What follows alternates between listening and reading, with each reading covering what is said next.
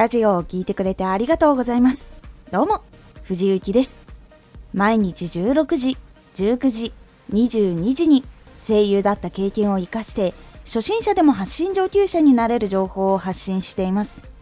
さて、今回は、発信、発表が得意な人と苦手な人の差。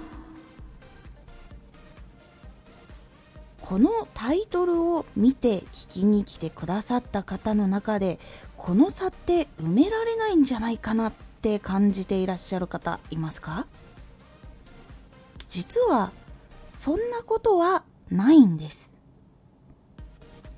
発信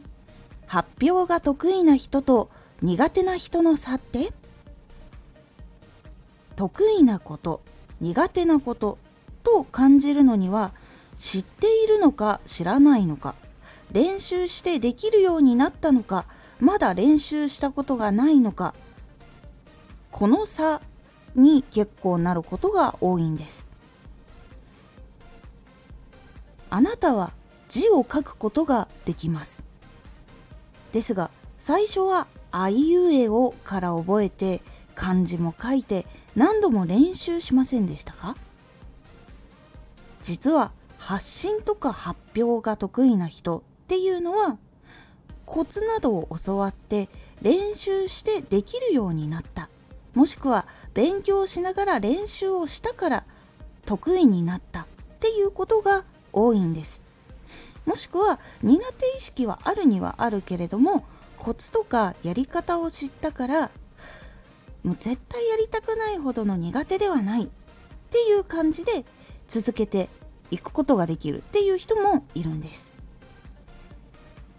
苦手な人ってどうしたらできるかわからない。できるやり方がわからないなどわからない不安要素が多いから苦手と感じることが多いんです。わからないことが多いと何をしたらいいのかわからないので実際の行動っていうのもやっぱり起こすのが難しいっていうところがあるんです。そうすると練習するっていう段階にも行くことができずにその苦手なままでとどまってしまうということも結構多いんです。人前で緊張するなども知識と練習場合によっては対策の仕方っていうのをしっかりすることでどんどん緊張とかそういうのも薄れたりとかあるにはあるんだけれどもその発表にいい緊張に変わっていくっていうこともできるようになっていくんです。今お話ししたこと喋ることを仕事としている人だから言えることなのではできることなのではって感じる方いらっしゃるかと思います。ですが私は過去人前で発表するとかそういうのが恐怖に感じるほど苦手でした。自分の意見を言えないとか音読の練習とかしてきたにもかかわらずそこで読んでくださいって言われると頭真っ白になって字が認識できなかったりとか文字が見えているんだけど読めなかったりとか噛んだりとかそういうこともいっぱいありました。なんか立つと他の人たちがどう思ってるのかとか笑われるんじゃないかとかなんか注意されるんじゃないかとかいろんなことがよぎりによぎってできないみたいななんかプレッシャーみたいなのが実際にもありました。なので当時は当てないでほしいとか発表の授業とかなしにしてほしいとかっていうのを思っていたくらい発表するのが大嫌いでした。それからやっぱり声優になりたいという夢ができてから専門学校の試験とかその後事務所の入所面接とか。もう変わる前にはかなり苦手でした。どう話したらいいかわからないしどういうふうに見られてるかわかんないしみたいなことを考えて結構なんでできないんだろうとかってなっていた時期は本当にありました。ですがどうしても声優の仕事がしたいから猛勉強して変わろうって思って実際に行動に移したんです。これは本当に何歳でも変われます。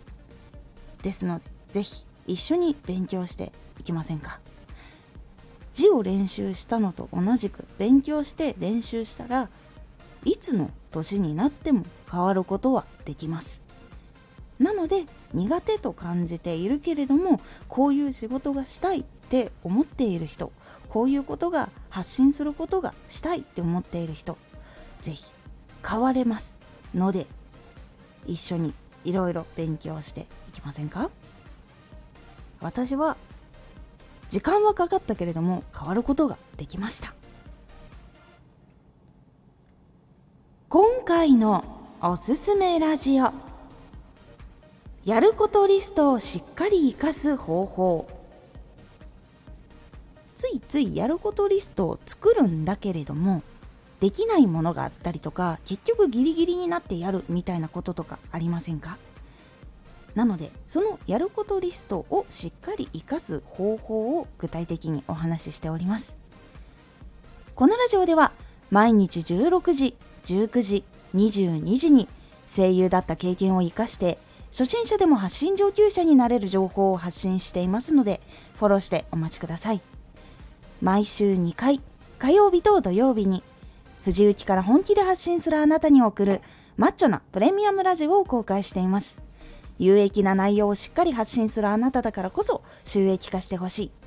ラジオ活動を中心に新しい広がりにつながっていってほしい。毎週2回火曜日と土曜日。ぜひお聴きください。ツイッターもやってます。ツイッターでは活動している中で気がついたことや役に立ったことをお伝えしています。ぜひこちらもチェックしてみてね。コメントやレター、いつもありがとうございます。